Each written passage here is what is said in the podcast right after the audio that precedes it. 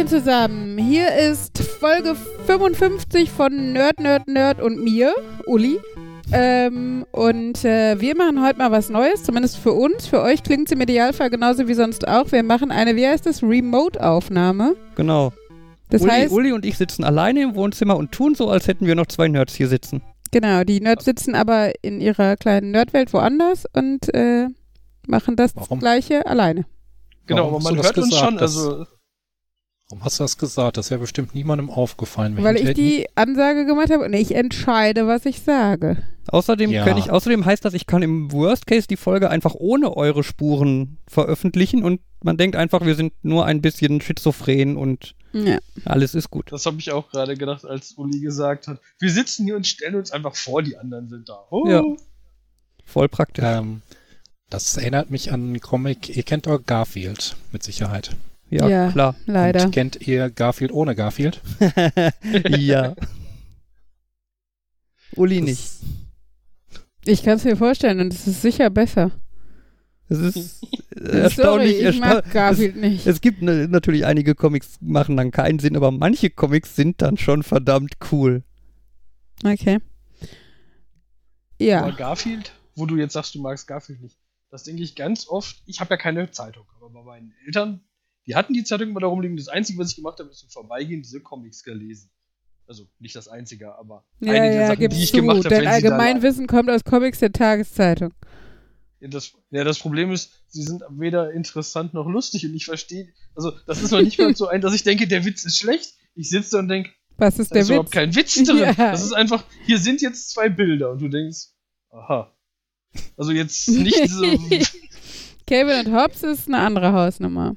Ja, okay, ja, das also, aber ne, diese, ich, ich weiß, weiß schon gar nicht mehr, was da hinten drauf war. Aber zum Teil sogar so Namen, die kennt man halt als die Comics, die da drauf sind. Also äh, zum Beispiel Hager fand ich meistens ganz nett, obwohl ich fand, da waren auch sehr unterschiedliche und auch so vom Niveau, wo man heute in Sachen PC bei der einen oder anderen Sache vielleicht sagen würde, okay, so witzig ist das vielleicht nicht, aber da hat man auch erkannt, dass sie dachten, es wäre witzig oder sowas. Ja, Garfield, nicht so. Egal, Garfield. Ja. Ja, Komm, sonst. also Tageszeitung hat natürlich das Problem, wenn die einen Comic machen, dann ist das meistens auch so ein, der muss ja in einem Strip beendet sein, Hm. während andere Comics oder Graphic Novels sich leisten können, so eine Geschichte über 15 Jahre oder so zu Ja, aber entweder kann ich Comics auch kurzlustig machen oder ich kann es nicht, dann lasse ich es einfach. Ja, ich glaube, es ist halt schon der einfach der Prinzip, es gibt halt einen prinzipiellen Unterschied zwischen halt einem Comicstrip, der halt kurz auf irgendeine, irgendeinen Witz quasi rüberbringen will und halt, Markus sagt so schön, Graphic Novels halt, Natürlich gibt es halt da eine einen Riesengeschichte Unterschied, aber wir erzählen, ne? unterhalten uns jetzt gerade zum Beispiel über die, die in der Zeitung waren, die Jan nicht lustig fand. Und da ja, habe ich nur gedacht, wenn ich sowas veröffentliche für, um in der Zeitung abgedruckt zu werden und mit drei Bildern was Lustiges zu sagen, wenn ich es nicht hinkriege, lasse ich es sein. Ich meine, ich veröffentliche auch keine Comics, weil ich glaube, ich keine witzigen Comics hinkriegen würde. Obwohl ich habe es noch nie probiert. Aber Von, Ja. Von Hager, ähm, da habe ich auch einige Bücher im Schrank und äh, mein Stiefvater, der hat wohl auch tatsächlich Bücher, die haben eine, es sind ja nicht einfach nur so Strips, sondern da ist eine durchgehende Story über das gesamte Buch und das kannte ich von Hager vorher Oh, das nicht. kenne ich von Heger Okay. auch nicht. Also, nee, ich auch nicht. Dass da so ähm, wiederkehrende und aufeinander Bezug nehmende Szenarien äh, da auftauchen, das schon. Aber dann eher so wie bei Little Britain oder so, also das ist jetzt nicht Comic, sondern Fernsehsendung, aber wo es manchmal witzig wird durch die Wiederholungen einer ähnlichen Situation mit ein, äh, mit, mit, mit ein wenig anderen Nuancen oder sowas. Ähm, das schon, aber dass da so eine Story durchgeht, das hätte ich jetzt, also kenne ich auch nicht. Obwohl es bei uns auch, äh, auch mein Stiefpapa, äh, Toilettenlektüre war, als ich irgendwie zwölf oder zehn oder so war und wir da irgendwie so sechs Bücher vorne in der Schublade im Badezimmer liegen hatten. Mhm. Wir auch. Habt ihr nicht jetzt Bei deinem auch Papa immer noch so jetzt ein. LTB immer? Was? Habt ihr nicht auch jetzt, auch jetzt noch immer so ein LTB da liegen? Was ist Oder LTB? Lustiges Taschenbuch. So, ja, Henrys aber, aber. von den Kindern. Das ist Henrys tatsächlich. Ach so, das ist von den Kindern, natürlich. Ja, ich erwähne ja, jetzt. von mir nicht. Also wenn dann noch am ehesten von Fabian. Wie kommst du denn auf die Idee? Niemals. Er ist ja so erwachsen, der große Junge. Äh, Moment, also ich würde jetzt nicht Comics als kindisch abtun. Nein, irgendwann an der Uni wurden mal, wurde mal Werbung für lustiges Taschenbuch gemacht, dass man die auch als Student irgendwie günstiger kriegen konnte und so. Und das war so ein Moment in meinem Leben, wo ich mir sehr deutlich dachte, verdammt, ich bin erwachsen, ich kann mir einfach so ein blödes Abo jetzt kaufen und das genießen und Hm. Früher musste man immer betteln, wenn Vater den Lottoschein weggebracht hat oder so, dass man auch irgendwie was kriegt. mhm. Aber, ähm, naja. Das ist, meine Oma hatte uns immer das, die Mickey Maus gekauft. Ja, die hatte ich auch öfter mal, dass mein Papa die, ne, also ich bin ja Scheidungskind und wenn mein Papa dann sonntags kam, dann lag die manchmal hinten auf dem Rücksitz im Auto, dann habe ich mich schon gefreut. Aber das war dann auch gleichzeitig, führte das auch dazu, dass an Sonntagen, wo ich abgeholt wurde und es lag keiner auf dem Rücksitz, ich enttäuscht war. Was ähm, eigentlich ja auch kein so großes Drama ist, aber nun gut. Als Kind äh, gewöhnt man sich so Erwartungshaltung an, sorry Jan. Äh, ja, bei mir gab es die immer zum Urlaub, hat meine Mutter auf dem. Meistens Jan, Jan kannst, so, du, kannst du ein bisschen näher an dein Mikro ran oder in, das, in den gleichen Raum wie dein Mikro kommen? Nein, das ist Oh. fest an meinem Headset. Das Oh, zeigt auch mehr oder weniger einfach. Also ich kann das Headset ein bisschen anders aufsetzen. ich kann auch Jan ganz gut verstehen. ja, ich, Jetzt gerade war er recht leise am Anfang. ja. Drehen mal bei uns ein bisschen äh, höher. Ich meine, ich kann, ich Ah. kann das Mikrofon hochdrehen, aber. Nein, du bist jetzt, du bist jetzt besser. So ist okay. Okay. Ähm, jetzt habe ich vergessen, was ich sagen wollte. Ach genau, äh, bei mir gab es immer, wenn wir in Urlaub gefahren sind, hat meine Mutter meistens vorher irgendwo auf dem Trödelmarkt eine ganze Kiste voll Oh. gebrauchten lustigen Taschenbüchern gekauft. Oh, Zum Teil gab es dann die Kiste, aber meistens war das dann so ein. Ich wusste, die haben diese Kiste mit und die wurden dann so tagesweise ausgegeben, damit ich Oh die nicht nein, alle wie eins. gemein. Naja, es war ja. Quasi in Äh. der Bücherei im Urlaub. Ja, aber es ist so ein bisschen wie, oh mein Gott, ich könnte binge-watchen, aber meine Eltern lassen es nicht zu. ja Also weil sie dann wissen, dass ich wahrscheinlich drei Comic lesen. Tage, drei Tage gelesen hätte und dann die letzten vier Tage gemeckert hätte, dass mir langweilig ist. Ja. Äh, ja, aber ja, würde ich dann, einerseits würde ich aus meiner Sicht als großes Kind sagen, ist dann halt so. Als Sicht der Eltern würde ich sagen, okay, vielleicht macht das Sinn, wenn die Kinder das Nervigsein auf den gesamten Urlaub verteilen. hm. Ich versuche mir gerade irgendwie so einen kleinen Jan im Urlaub vorzustellen. Ich will noch ein lustiges Taschenbuch. Obwohl, ich kann mir Jan, also so richtig quengelig, nicht so gut vorstellen. Also angepisst, aber dann ist er ja auch eher so passive-aggressive und dann setzt er sich in Ecke und schmollt, hätte ich gesagt. Ich meine, okay, vielleicht ist es, wenn man das, wenn man den Happy Jan gewöhnt ist, auch schon anstrengend genug als Eltern, aber eigentlich finde ich, ja. Also unsere Kinder sind anders, wenn sie nervig sind. Nicht nur eure. mhm. Ich war diese Woche, stimmt, da warst du ja bei, bei der Tupperparty, Ja. wo der Kleine inzwischen stellenweise so quengelig war, wie ich sonst die Große kenne. Hm, das ist ja auch schön. Ja, ich, ich muss aber auch zugeben, ich war selber schuld. Ich hatte nur ein A dabei. Ja, da haben wir ja schon drüber gesprochen. Hinter mir auf dem Bett liegen jetzt jede Menge Buchstaben. Ich bin für das nächste vorbereitet. Also für das nächste Treffen. Markus ist übrigens der Mensch, der mit Trenchcoat durch die Gegend geht und Leuten in der Sesamstraße ein A verkauft. Aber Äh, deshalb hat er leider zu wenig für seine Freunde. Markus ist quasi nicht Graf Zahl, sondern Graf Buchstabe. Ja. Ja, ungefähr ähnlich scary manchmal. Ey, Zahlen habe ich doch auch. Stimmt. Oh Gott, er ist beides.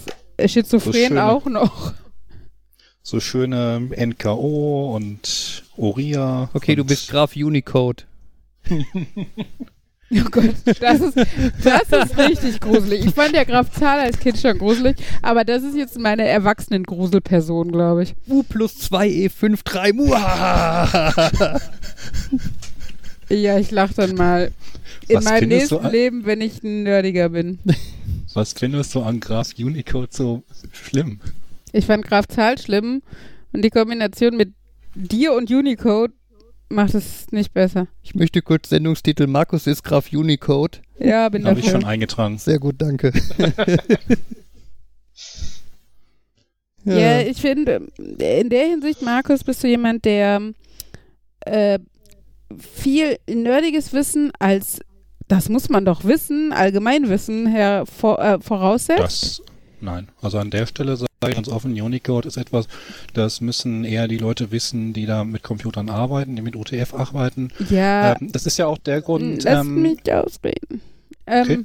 Nein, aber auch, also, ja, dann bin ich halt Kollateralschaden, ne? Ich bin halt so, weiß nicht, halber Nerd, Nerd ehrenhalber, Nerd durch, weiß nicht, angeheiratet oder so.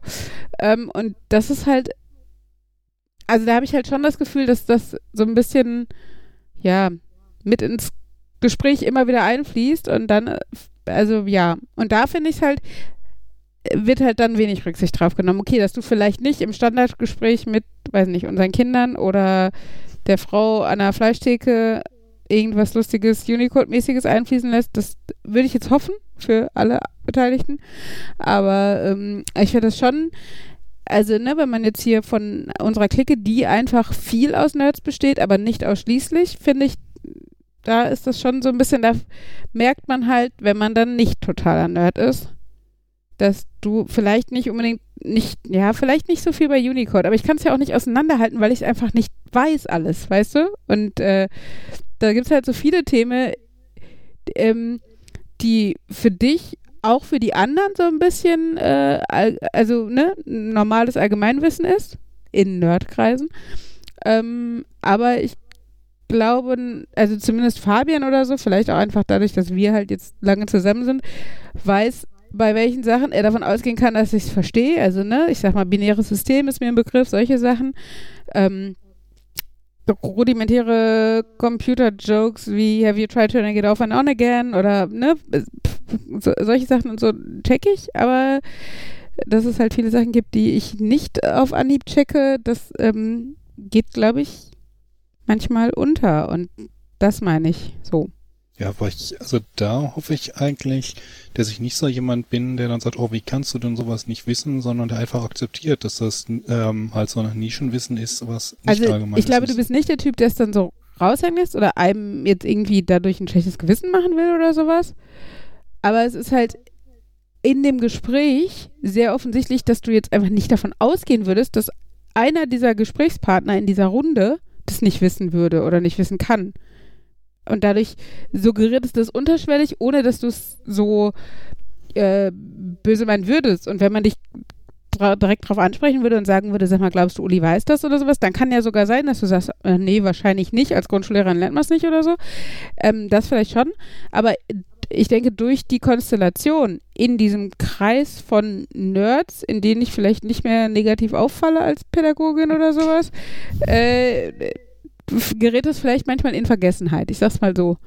Und der Ich Umgang glaube, damit. wenn das nächste Mal so ein Fall ist, mich direkt darauf hinweisen. Ich versuch's. Ich will ja dann auch nicht in den spannenden Gesprächsfluss. Also zumindest alle anderen hängen dann an deinen Lippen und ich sitze dann da und denke so, äh, okay.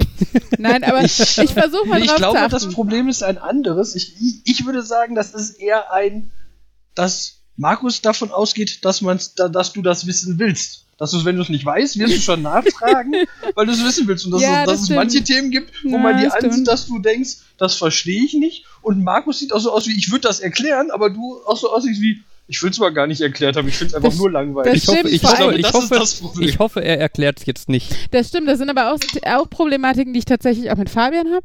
Ähm, vor allen Dingen, wenn ich von vornherein den Eindruck habe, es ist einfach ein sehr komplexes, weites Feld.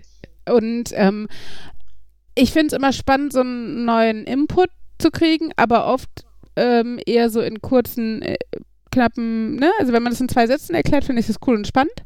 Ähm, ich muss jetzt aber keinen 20 Minuten Vortrag darüber haben. Und äh, ja. Ja, aber das, das mag sein, dass das manchmal auch dazu kommt, Jan, dass ich dann, dass ich das deshalb auch nicht erwähne, weil ich mir denke, ach komm, das ist jetzt nicht wert. Dann bringst du die aus dem Gespräch raus und musst es dir dann noch erklären lassen. Und ja, ob es dein Leben bereichert, ist fraglich. Von daher, ja, das mag sein. Wer von uns beschert uns eigentlich hier irgendwelche Windows-Melodien im Hintergrund? Das war definitiv nicht ich. Definitiv nicht du. Niemals. Äh, Wie nanntest du das letztens von wegen, ähm, ich weiß nichts von einem Schwein und zu der Zeit war ich nicht in der Nähe der Damenumkleide mit der sehr deutlichen Ähm, überspezifisches Dementi. überspezifisches Dementi, okay.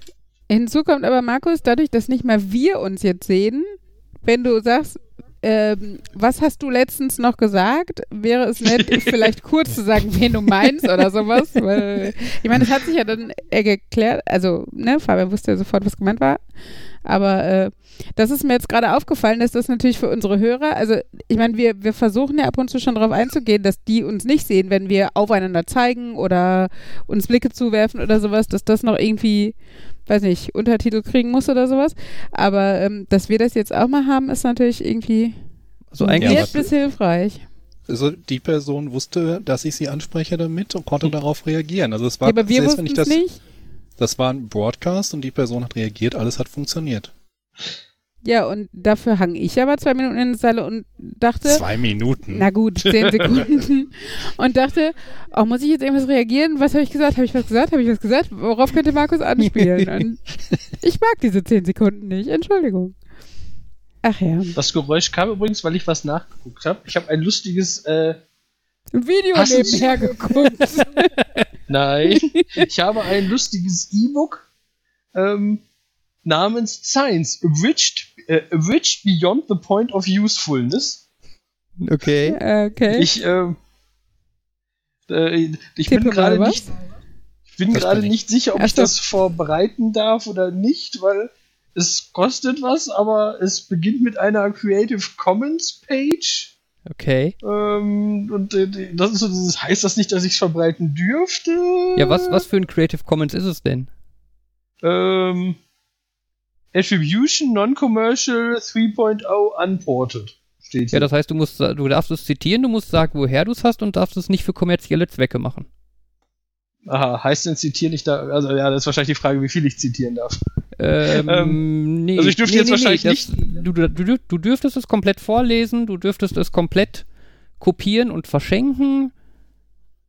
Ähm, Solange ja. beisteht von also zumindest, es ist. zumindest die Inhalte. Jetzt kann man natürlich dann wieder diskutieren bei einem Buch, ob dann die, das Layout des Buches wieder da nicht, ne? Ja, ich wollte gerade sagen, dürfte ich jetzt das PDF in die Shownotes packen? Wahrscheinlich nicht, aber ich weiß es Hat nicht. da, gibt's zu dem Buch irgendwie eine Homepage, wo das vorgestellt wird? Ja, und da kostet es 4,99 Dollar.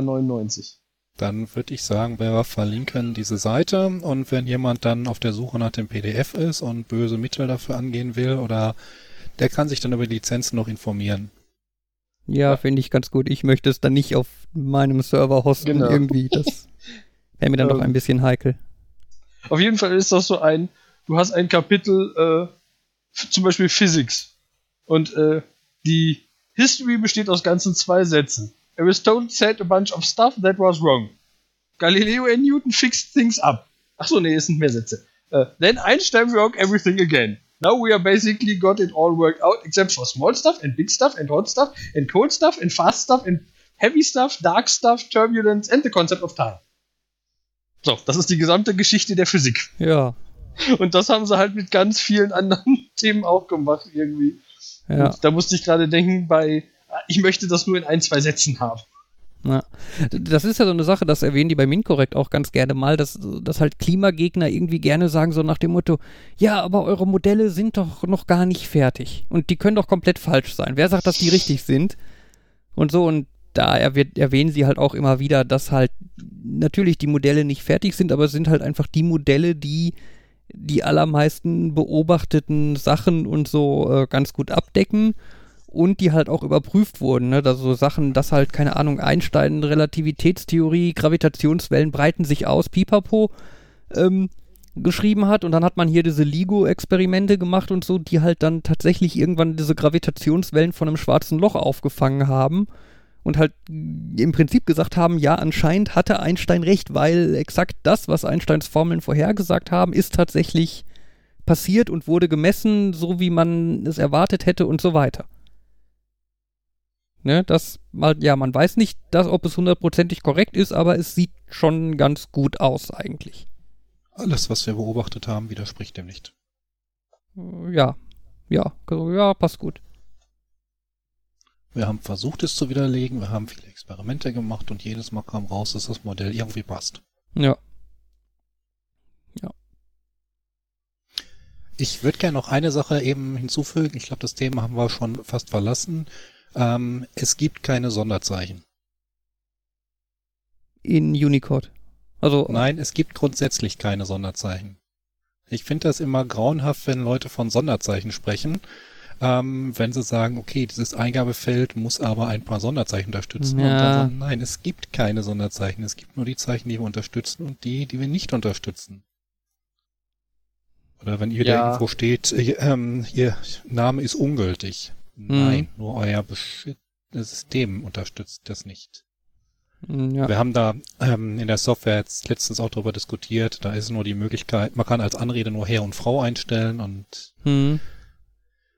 Ich glaube, es gibt so eine Mindestlänge für Nachnamen. Es, na, Ja. Ja. Da finde ich ja den Begriff äh, irgendwie Wortzeichen und aber also ich meine auch das ist schwierig, aber irgendwie Zeichen, die in deutschen Wörtern vorkommen und Zahlen und Rest oder so statt Sonderzeichen. Wobei, je nachdem wie man den Rest definiert, ist das wahrscheinlich auch nicht das, was die Leute meinen. Hm. Ja, aber das wäre das wär lustig, wenn man da so sagt, es gibt überhaupt keine Sonderzeichen oder so. so. Wie wollen Sie denn Ihr Kind nennen? Ich nenne es Wurzellachen das Smiley Auto. Ja, Ähm, das, ja, früher oder später kommt das. ja. Wie Ja. wird er denn, wie, wie wollen Sie ihn denn rufen? Ja, Würzelchen. ja, es, es stimmt natürlich so. Man muss sich, und man muss sich äh, überlegen, welche Zeichen man unterstützt in bestimmten Bereichen und welche nicht. Aber einfach zu sagen, ähm, äh, Sonderzeichen sind nicht erlaubt oder ein paar Sonderzeichen, das muss man genau definieren. Ja. Und ich glaube, irgend, ich, ich meine, wir sind ja jetzt schon sehr weit, dass man irgendwie im Personalausweis oder so divers sein kann. Aber wenn ich wieder sehe, dass ich bei der Bank, wenn ich einen Umlaut eingebe, der mir freundlicherweise sofort wieder auf OE, UE geändert wird, Hm. glaube ich, dass einige Systeme noch sehr lange sehr alt bleiben werden. Ja, wahrscheinlich. Die guten alten Kobol-Systeme. Wie war das eigentlich? Müsste ich ähm, mich als Kobol-Entwickler irgendwo bewerben? Ja. Ich kenne nur Kobold. Kobol ist eine Programmiersprache aus, was ist das, 70er? Oder es so? gibt auch modernes Kobol. Ja, Also natürlich. es, ich glaube, das geht inzwischen auch objektorientiert. Haben die da- Äh, Die, die Programmiersprache, die Höhlenwände mit Farbe geschrieben, mit den Fingern oder wie hat das funktioniert? Ja, so ein bisschen. Und es ist halt teilweise, also gerade bei Banken ist das halt wohl so, dass halt damals deren Computersysteme gerne in so COBOL oder so programmiert wurden. mhm. Und dass da halt ganz häufig gilt, so nach dem Motto, ja, das funktioniert, warum sollen wir das jetzt neu schreiben? Mhm. Und die suchen halt teilweise dann wirklich Entwickler, die dann irgendwie COBOL oder so können. Ja, dann kriegen doch die Leute, die 60 sind und kurz vor der Rente und denken, sie kriegen eh keinen Job mehr, haben sie nochmal eine Chance. Ja, oder halt du als junger Informatiker oder so. Wenn du so Retro-Programmierer bist. Ja, ja genau. ich, Aber ich gebe zu, ich habe es ja probiert. Ich habe mich da bei einem beworben, habe gesagt, ähm, Java kann ich überall haben und den üblichen Schund, aber wo kann ich noch richtig äh, Kobol in Aktion sehen, produktiv? Und die haben halt auch erzählt, die haben halt, okay, sie simulieren inzwischen die Mainframes in VMs und Mhm. ähm, sie, das fand ich auch cool, sie haben Unit-Tests für ihren Kobol-Code. mhm. Aber effektiv sind es auch so Sachen, da sagen sie, da kommt man nicht drum rum. Das neu zu schreiben wäre zu teuer. Ja. Ähm, aber meine Assoziationen heute sind ganz strange mit Kobold und bei Unicore, also ich denke immer bei, äh, bei Unicode an Unicorn und sowas und jetzt habe ich die ganze Zeit strange Bilder im Kopf. Unicorn ist ja auch in Unicode enthalten. Aha. Es gibt, es gibt ein Einhorn-Emoji. Natürlich gibt es das. Ja, aber wie gesagt, ich hatte Ach. ja schon immer die Assoziation mit Unicode, beziehungsweise ne, ich hätte es laienhaft ja dann als einfach diese ganzen Emojis äh, genannt und äh, einem Spiel, das wir sehr gerne. ja, ich sage laienhaft. Ich habe bewusst gesagt, Ich wusste, dass da eine Reaktion drauf kommen muss. ja, äh, auf jeden Fall. höre, höre wie meine Fingernägel gerade in den Tisch. Ja, das gönne ich dir auch mal. Dann weißt du mal, wie es mir geht mit dir manchmal. Ähm, nein, auf jeden Fall äh, hier mit unserem, äh, eins unserer Lieblingsspiele, Concept. Ja. Ähm, und zwar Concept, wer es nicht kennt, ganz kurz erklärt, ist ein Spielfeld aus Piktogramm. Ich würde jetzt mal so grob 80 Bildchen oder so schätzen, ähm, mit denen man mit äh, eventuell fast alles erklären kann. Also man hat eine Handvoll Gegensätze, man hat äh, erstmal grob die Möglichkeiten zu definieren, äh, Person, Ort, äh, Ereignis. Ding, Wesen, genau, ähm, sowas.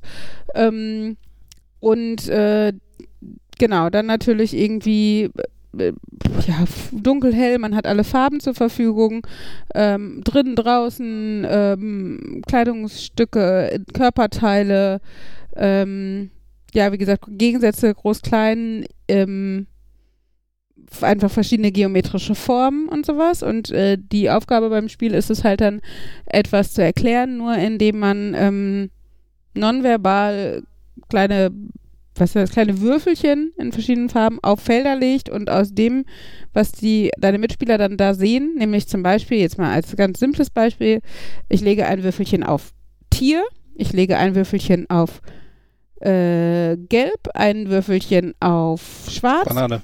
Und Markus hat verloren. So schnell kann ein erfolgreiches Gesellschaftsspiel funktionieren. Und nein, und ein Würfelchen auf klein und ein Würfelchen auf äh, Luft. Und vielleicht noch rund. Könnte man auch. Wie Kiwi, könnte so man Kreis. der, Ja, aber wieso Kreis? Äh, Du denkst an ein anderes Tier als ich, okay. Welches Tier ist rund? Eine Also- Hummel. Die ist ja auch nicht rund, also die ist immer noch auch oval. Die ist dick oval, aber die ist. aber die ist runder als alles andere, was du so an gelb-schwarzen fliegenden. Ja, aber vielleicht meine ich hast. Biene und dann hätte ich nicht rund dazu geschrieben. Ja, dann nicht. Ja, siehst du mal. Ja. Na, anyway, auf jeden Fall ein sehr nettes Spiel. Ähm, Finde ich total spannend. Und ähm, ja, das erinnert mich so ein bisschen. Also da gibt es ja auch, kommen ja immer mal kurz vor Weihnachten diese Emoji-Rätsel von wegen, welche Weihnachtslieder sind das, ne? Mit irgendwie, ja, wo dann halt dreimal ein Tannenbaum ist oder so und dann ist das halt so Tannenbaum und so ein Schnickschnack. Mein, mein Highlight bei Concept war mal, dass ich es geschafft habe, nur mit Piktogrammen das Sprichwort um den heißen Brei herum reden zu erklären. Klar, wie Kloßbrühe fand ich auch geil. Da steht und klar wie Kloßbrühe. Was äh, sehr anstrengend war, unsere, eine unserer Lieblingshörerinnen hat, ich glaube, Pandoras Box Oh Gott. erklärt. Ja. Ähm, man muss dazu sagen, man kann eigentlich über Farbkodierung, also du hast diese Würfel in verschiedenen Farben, auch verschiedene Erklärstränge machen. Also zum Beispiel einmal kannst du halt wirklich ähm, äh, de, de, den Gegenstand, um den es geht, beschreiben. Du kannst aber auch dann ne, bei so einem Sprichwort irgendwie, also dann noch einen Handlungsstrang, woher kennst du das oder welche Assoziationen Ein hast schönes, du? ein schönes Beispiel wäre dick und doof. Ne, da legst du quasi die, mit den roten Steinen Dick. Personen so. klein rund und mit den mit gelben Steinen Personen groß äh, Mhm. dünn. Und du kannst dazu dann aber auch noch mit Blau zum Beispiel legen, äh, Film, alt, was auch immer. Ja. Schwarz-Weiß oder so. Ähm, anyway, auf jeden Fall, und ich weiß nicht mehr, damals auf jeden Fall sehr verhaspelt und es lagen hinter so viele Würfel auf diesem Spielfeld, dass man hätte alles damit erklären können. Genau, aber es ist schon krass, welche wirklich komplexen Aussagen man damit ähm, ja, treffen kann. Jo. Habe ich das Thema wieder zu meinem gemacht. Juhu. Oh, Erfolgreich. ich, ich finde Konzept toll. Direkt nachdem ich das bei euch gesehen habe, habe ich mir das dann auch schenken lassen. Und was mich da ein bisschen fasziniert hat, ähm, was ich äh, mal legen durfte, das war dann, ich habe gesagt, ich erkläre ein, das, was ich erkläre, ist ein Film. Es ist lang, es ist sehr lang. Und dann wollte ich ja nicht weitermachen irgendwie. Ben Hur. Oder Und das Herr hat man- Ringe? Und das hat mein Bruder gesagt. Und das Witzige ist eigentlich, ist mein Stiefvater der große Fan von diesem Film. War's Ben Aber Hur? ansonsten, hm? Ja, Was? Yes. aber sonst hätte ich halt noch weitergemacht. Dann hätte ich einen anderen Stein genommen und gesagt, dass das irgendwie ähm, mit Rennen ist und Wagen Und Pferden. und also Pferden, einem genau. haarigen braunen Tier oder so. Genau, und äh, also man, kann- wie, wie du schon sagst, man kann verschiedene Erklärstränge aufmachen. Man kann Mhm. erstmal sagen, das, was ich erkläre, ist das. Und wenn du irgendwie sagst, okay, es kommt niemand auf den Filmtitel oder Mhm. von der Erklärung des Films, sage ich, okay, dann darum geht es in dem Film. Das ist, kann ich über die Charaktere sagen und vielleicht kommt darüber an. Also äh, Ja, gerade gerade bei sowas wie Film oder Büchern ist es halt wichtig, einmal vielleicht über den Film auszusagen, ist der lang, ist der kurz, ist der alt, ist der neu, ist der Action oder Drama und zusätzlich dann aber auch über den Titel oder die Person was äh, separat zu sagen. Wenn wir das nächste Mal hier zu viert alle hier sitzen Spielen und Podcast Konzept. machen, spielen wir beim Podcast machen Konzept. Ja, Weil wenn wir, wenn wir sagen, was wo liegt, Mhm. das, das, das reicht stimmt, das theoretisch die an Infos. mitraten. Und dann können die Leute fleißig mitraten und sich überlegen, wie doof wir doch sind, dass wir nicht auf die total offensichtliche Lösung kommen. Ich hatte gerade die Überlegung, dass wir das auf jeden Fall mit in Urlaub nehmen können, aber stimmt, Mhm. wir können auch schon mal eine Runde für die Hörer spielen, auf jeden Fall. Das bringt mich schon fast wieder zu meinen Ideen, wie man, was ich alles in meiner erfolgreichen Twitter, äh, Twitcher-Karriere machen kann. Da könnte man auch so eine Runde Podcast spielen. Eine Runde Podcast Ja, spielen. ne, äh, eine Runde Konzept. Eine Runde Podcast spielen machen wir öfter, so einmal die Woche oder so. Ja. Wir filmen uns, wie wir auf dem Sofa sitzen. Und Podcasten. Spielen, meine ich natürlich. Beziehungsweise aktuell, ihr filmt euch dabei, wie ihr mit einem Headset vorm Rechner sitzt und äh, Sachen sagt. Ja, wir schweifen wieder ab in weirde Gefilde. Ähm, ja, Aber wenn wir schon beim Thema Twitchen sind, könnte ich das eine Thema aufgreifen, also Twitcher, was man sonst auch Schönes im Podcast, äh, im Twitchen machen könnte. Ich meine, wer kennt das nicht? Man sitzt auf dem Sofa und guckt so einem Mhm. Twitcher zu, wie er was spielt und denkt sich dann, ach, das wäre jetzt praktisch, wenn ich, ich kenne das guten, nicht. Ich habe noch nie getwitcht. Ge wenn ich jetzt in einer guten Dose irgendwie Obst und Gemüse vorbereitet hätte und dann könnte ich nebenbei noch was Gesundes knabbern und dann stellt man fest, hm, ich habe gar keine guten Dosen, wenn ich doch nur wüsste, welche Tupperware es alles gibt. Und dann könnte ich doch einfach in meinem Twitch das mit Tupperware kombinieren, so eine halbe Tupperparty, während ich da die Retro-Spiele spiele. Oh, und Markus hat endlich eine Möglichkeit gefunden. Boah, aber ganz, Die ganz ehrlich, ganz ehrlich, eine ne, ne Tupper-Party über Twitch, also, also irgendwie so, so, so Tupper-Vorstellung über Twitch zu streamen, für Richtung Gamer ausgerichtet oder so. Ich könnte mir schon fast vorstellen, dass das funktionieren könnte. Ich hab da insbesondere, also zum einen meinte das ein, ähm, meinte das ein Kollege, dass das wahrscheinlich möglicherweise funktionieren könnte, aber insbesondere als wir bei der Tuba Party diese Woche festgestellt haben, dass manche von den Sachen ja Sonderfunktionen haben, die man gar nicht kennt, wenn man sie nicht kennt. Also ich, ich denke da an einen Deckel, wo eine Kollegin meinte, sie mag den nicht, weil er halt diesen Nöppel hat und dann hat unsere Tupper-Beraterin diesen Deckel entzweit, hat die obere Hälfte umgedreht und hatte dann so eine wie heißt das? Salatiere? Salat Nein, äh, eigentlich, ja, es, es war eine Etagere mit nur einer Etage, aber also sie meinte das so als Tablett für Häppchen oder sowas. Ja. Obwohl ich da auch denke, ich hätte einen Teller genommen. Also, ich finde ja, manchmal, manchmal ist es echt cool bei Tupper-Sachen, weil die echt multifunktional sind oder die Sachen einfach praktisch verbunden haben oder sowas. Also, das, das schon. Aber bei manchen Sachen denke ich, okay, das ist jetzt so ein bisschen an den Haaren herbeigezogen, braucht kein Ja. Mensch oder so. Ähm, ja. Trotzdem, eigentlich bin ich ja schon Tupper-Freund. Guck mich nicht mit so großen Augen an, Fabian. Das waren keine großen Augen, das waren, Leidende Augen. ja, danke. Hey, du hast unsere Tupper-Produkte bei einer Tupper-Party hier so toll vorgestellt, dass die Tupper-Beraterin gefragt hat, ob du nicht noch einen Nebenjob suchst. Ja, weil sie Provision dafür kriegt. Ja, aber die wird trotzdem nicht Leute fragen, die dann nichts verkaufen, weil sie irgendwie das nicht rüberbringen Und können. ich wollte nur die Story loswerden, dass dieser Dosenöffner total praktisch ist, aber Milchmädchendosen nicht öffnen kann. ja, Der kriegt stimmt. irgendwie alle auf, nur die nicht. Ja. Reproduzierbar. Und das ist doof, wenn man, wenn das halt der einzige Dosenöffner ist, den man hat und, Und man man aber diese blöde Milchmädchendose öffnen muss. Vor allen Dingen, weil man die gerade heiß gemacht hat, damit da drin Karamell entsteht und man einen geilen Kuchen damit machen will und du weißt, du hast diese Dose voller heißem Karamell und fühlst dich wie so ein Tier im und Versuch brauchst dieses Karamell in heiß. und ja, Und meine Lösung war dann mit einem Hammer und einem Nagel quasi so lange Löcher in den Deckel zu hämmern. Also ich dachte erst irgendwie so, ja, eins, zwei Löcher, dann kippt man das Karamell da raus, aber Pustekuchen, halt das Zeug ist halt Karamell. dickflüssig. Ähm, Im Endeffekt habe ich da so lange Löcher da oben reingehauen, dass die Löcher dann mehr einen dass man es Schnitt quasi konnte. ergeben haben. Ja, Ja. das war ein abenteuerlicher Kuchen, trotzdem unglaublich lecker. Also man musste diese Dose nur angucken, um sich irgendwo eine Schnittwunde zuzufügen Ja. und halb zu verbluten. man muss dazu sagen, wir hatten damals auch noch keine Wir hatten Kinder. noch keine Kinder, das wir konnten noch mit unserem Leben spielen, wie wir wollten. genau. Ach ja. Ist Jan eigentlich noch da? Ja, ich habe nur über Tupper nichts zu sagen. Ah, willkommen in meiner Welt. Hey, du warst aber mal auf einer Tupperparty, kann das sein? Und hast dann gesagt zu der Frau, nö, ich will nichts bestellen und gut war, oder? ja, Ja. genau. Aber du hast ein Gastgeschenk bekommen. Ich weiß nicht mehr, was das war. Genau, und im Nachhinein hatte ich dann ein schlechtes Gewissen, als ich erfahren habe, dass, dass ich damit quasi nicht den Tupper-Konzern abgezockt habe, Sondern die, sie. Genau. Ja, aber ich meine, die zahlen ja erstens auch nur einen Bruchteil von dem, was, was wir für so ein Tupper-Produkt zahlen. Hinzu kommt, dass sie natürlich an so einem Tupperabend auch ordentlich Gewinn über den Rest der Gruppe gemacht haben. Wenn wir alle so wären, wäre es arschig. Aber, also, was heißt so wären? Du hättest ja eigentlich auch, also, wenn ich dich nicht gedrängelt hätte, hättest du gesagt, ich habe keinen Bock da drauf, lass mich in Ruhe.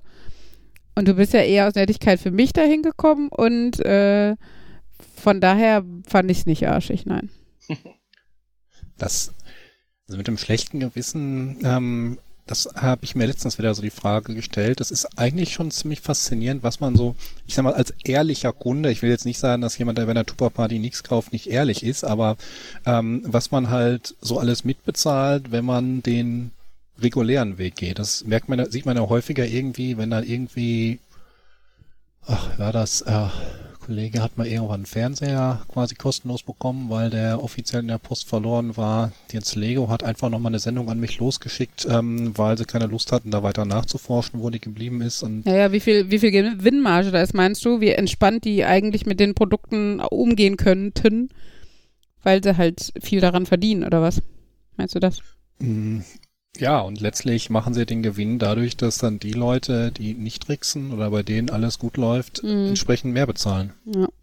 Also ich finde ja, ähm, gerade bei Tupper ist es ja krass, ähm, wie viel, also tatsächlich an den Personen auf dem Weg hängen bleibt, sag ich jetzt mal. Also das Tupper-Produkt selber kostet ja wirklich nicht, nicht viel. Also, ne? Ähm, und dann ist es aber ja so, dass ähm, deine, also die, die Frau, die auf deiner Tupper-Party, die das präsentiert, dein Tupper-Berater deines Vertrauens, ne, der kriegt ja schon mal einen Hammeranteil von dem, was gekauft wird auf der Party. Du als Gastgeber kriegst ja aber das auch nochmal in Stern zurück. Das heißt, ähm, also da ist ja auch nochmal, geht ja nochmal Geld von ab, was immerhin an dich zurückfließt. Aber das heißt ja, die Gewinnmarge muss schon groß sein, dass sie dich als Gastgeber damit auch noch ganz locker äh, halten können. Oder ähm, und das sind ja nicht wenig Sterne teilweise, wofür du dir da was aussuchen kannst. Und hinzu kommt ja noch, dass die Bezirksleitung oder was auch immer oder die, die dich akquiriert hat, irgendwie auch noch was kriegen davon anteilig, ne? Äh, Du, du musst natürlich jetzt da, Pyramidensystem sagen. Das im darf Endeffekt ich, ist es darf sowas. man aber bestimmt nicht sagen, oder? Weiß ich nicht. Es ist pyramidenförmig. Aber das ist eigentlich in jeder Firma, ne? Ja, ja, Der jede, Angestellte verdient Geld und der, der der verkauft, Chef es verkauft verdient hat, der Geld, Chef weil verdient. die Angestellten für ihn Geld verdienen. Ähm, Yes, mit, mit, dem- mit, mit diesen Sternen, da musst du natürlich so ein bisschen aufpassen, Mhm. weil wenn der Tupper-Konzern sagt, hier, du hast Sterne im Wert von 100 Euro, Mhm. heißt das natürlich auch nur, du kriegst dafür ein Tupper-Produkt, das du wahrscheinlich sonst nicht gekauft hättest. In, in, Na, du ich mal, in kannst ja so planen, dass du Fällen. Ja, aber in vielen Aber ja. Fällen hast du nicht vorgehabt, es zu zumindest nicht in der Größenordnung. kaufen. Ne? Und dann sind das natürlich nicht 100 Euro, die dem Tupper-Konzern entgehen, nee, sondern so ein Plastikteil 20 für 20 oder so. Euro. Genau, ne? dem das, fehlen 20 Herstellungs-Euro Kosten, Herstellungskosten Euro.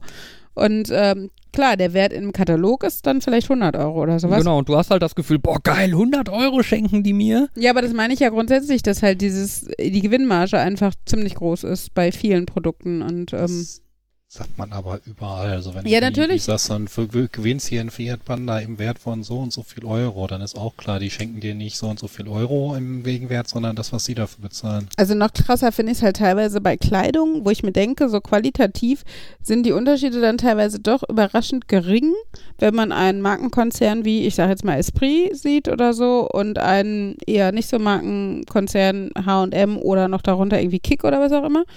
Ähm, und wenn ich mir dann denke, dass sie rein theoretisch teilweise, glaube ich, echt in den gleichen Fabriken in Bangladesch produzieren ähm, und äh, ja, eventuell auch mit den gleichen Stoffen und so. Und ich finde, daran kannst du halt schon erkennen, wie hoch die Gewinnmarge einfach sein muss, ähm, wenn du T-Shirts am laufenden Band für, weiß ich was, unter drei Euro oder was produzieren kannst. Und ähm, eine Firma wie Esprit, also selbst wenn du dann den guten Stoff nimmst und äh, die Näherinnen sich zehn Sekunden mehr Zeit für ein T-Shirt nehmen dürfen und die Nähte ein bisschen gerader sind und dann kostet das T-Shirt halt fünf Euro in der Herstellung und nicht drei wie bei Kick oder sowas. Ähm, aber ne, Kick ver verkauft das 3-Euro-T-Shirt dann für 7 Euro oder sowas und äh, H&M verkauft das 5-Euro-T-Shirt für 40. Und, ähm, Und dann steht Tommy Hilfinger drauf und dann kostet es 100. genau, es wird immer schlimmer. Und ähm, ja, von Das daher. mit den Das mit den gleichen Fabriken kenne ich daher. Ich weiß, es gab früher mal Bücher, wahrscheinlich gibt es auch heutzutage Internetseiten dazu, welcher, ähm, ich sag mal, Marken Lebensmittel Mhm, quasi mhm. in der gleichen Fabrik hergestellt Ja, werden, ja. wie dann das Aldi-Äquivalent. Da gab es so eine Nummer, die du vergleichen konntest. Also eine Nummer, die im Endeffekt ähm, dir als Laie so nichts sagen würde, aber ich glaube, es ist die gleiche Nummer, wenn es die gleiche Fabrik ist. Und das heißt, die steht dann einmal bei Balsen, weiß ich was, Schokokekse und dann, bei, wenn du bei Aldi auf den ähnlichen Keksen die gleiche Nummer findest, dann bedeutet das irgendwie, das ist die gleiche Fabrik oder sowas. Ich Ja, glaube, das, das, ist, das, ist, das geht doch mit der EAN, ne? Das Ist ist, das die die, diese EAN? Barcode, diese Barcode-Nummer. ich nee, weiß. Moment, die ERN ist doch von dem Aldi-Zeug was anderes als die von einem teuren. Wenn du bei Aldi hingehst und du holst so eine Packung Dinnerminz, dann ist das so eine typische achtstellige mit der 2 am Anfang. Und Ach, wenn stimmt, du die machen ihre Edeka gehst- eigenen. Ja. Stimmt. Aldi macht, glaube ich, ihre, also seine eigenen EANs, die dann nicht international. Okay. Mm, Ja, die, wie gesagt, meistens haben sie acht Stellen und die sind, beginnen mit der 2, weil die 2 freigegeben ist für In-Store Usage. Die darf jeder so belegen, wie er möchte. Da muss er sich nicht international eine für registrieren. Und ja, die letzten vier Ziffern sind dann auch tatsächlich, oder die letzten vier Ziffern vor der Prüfzimmer sind dann auch tatsächlich die Artikelnummer, also die, die oben auch im Regal steht. Also wenn man sich nicht sicher ist, ob das, was man vor sich hat, das ist, was da oben ausgezeichnet ist, einfach die Ziffern vergleichen, letzte weghalten, ersten drei weghalten, dann muss das übereinstimmen. Und ich könnte mir auch vorstellen, dass das die Nummern sind, die die Aldi-Kassierer damals eingetippt haben. Ja, könnte gut sein. Keine Ahnung. Ich weiß auch, dass meine Auskunft jetzt von vor, weiß ich was, ein paar Jahren ist, wo das dann mal irgendwie kommuniziert wurde. Ich glaube, da waren das auch eher so kopierte Listen oder Bücher, die rumgingen. Aber auf jeden Fall äh, kann es natürlich jetzt auch schon wieder anders oder schwerer sein. So, so lustige, aber wo, wo da wären wir da beim Thema lustige Barcode-Geheimnisse. Hm. Ich denke da an diese Werbung, ich habe keine Ahnung, was das war, aber man nimmt irgendwie Pralinen oder so und malt zwei Striche hinter den Barcode und wenn man den dann scannt, dann zeigt die Kasse an, ich liebe dich. Mhm. Ähm, nein, so funktioniert das nicht. Ja, natürlich nicht. Natürlich geht das so. Jeder, der Also Hollywood-Liebesfilme oder Werbung gesehen hat, weiß das. Also das ist dann schon kompliziert. Da musst du wissen, welches Kassensystem die haben und dann musst du irgendwie gucken, dass sie die Barcodes in der richtigen Reihenfolge einscannen, dass du einen manipulierten Barcode hast, der dann quasi erstmal den Reader in einen anderen Modus schaltet und dann das entsprechende Programm über die nächsten Barcodes da reinpacken. Also vielleicht würde es gehen bei den Sachen, wo du die Barcodes selber scannst, weil du dann hundertprozentig sicher sein kannst, in welcher Reihenfolge das passiert. Aber wahrscheinlich ist das auch ein bisschen mehr Aufwand und ich kann mir vorstellen, da der eine oder andere scannt, werden sie inzwischen gegen solche Buffer-Overflow-Sachen auch geschützt haben. Vor allem das, das Ganze unauffällig zu machen, ist dann auch wieder schwierig, ne? Hey, komische Frau, die ich eigentlich nicht, also die glaubt, dass ich sie nicht kenne und so. Guck mal hier, lass mich das einscannen, lass mich das einscannen für dich, okay? Aber erst das hier. Nee, nee, nee, nee, nee, nicht das. Erst das Produkt, bitte. Erst die Banane. und dass sie sich auch nicht fragt, warum da komische Leute irgendwas auf ihren. Also generell dieses, warum kritzeln sie da an meinen Bananen rum? Ich hätte jetzt auch den Verdacht, dass du Barcodes nicht so einfach kritzeln kannst. Ich meine, die sind schon recht fehlertolerant, aber ich glaube, so richtig gut könntest du einen nicht selber bauen. Also im Bestehen nicht ergänzen. Ich kann mir vorstellen, wenn du mit Kästchen Papier anfängst, könntest du einen selber bauen und dass der vom Scanner entsprechend erkannt wird. Aber einen selber bauen, ich weiß, wir hatten schon mal Nachtschichträtsel, da musste man QR-Codes bauen, aber die hat man ja auch von Null aufgebaut. Uli, Ja. Handlettering Challenge für diese Woche. Mhm. Male ein Barcode, der gescannt werden kann. Das ist kein Handlettering, muss ich dir leider diesen Zahn ziehen. Noch so ein bisschen.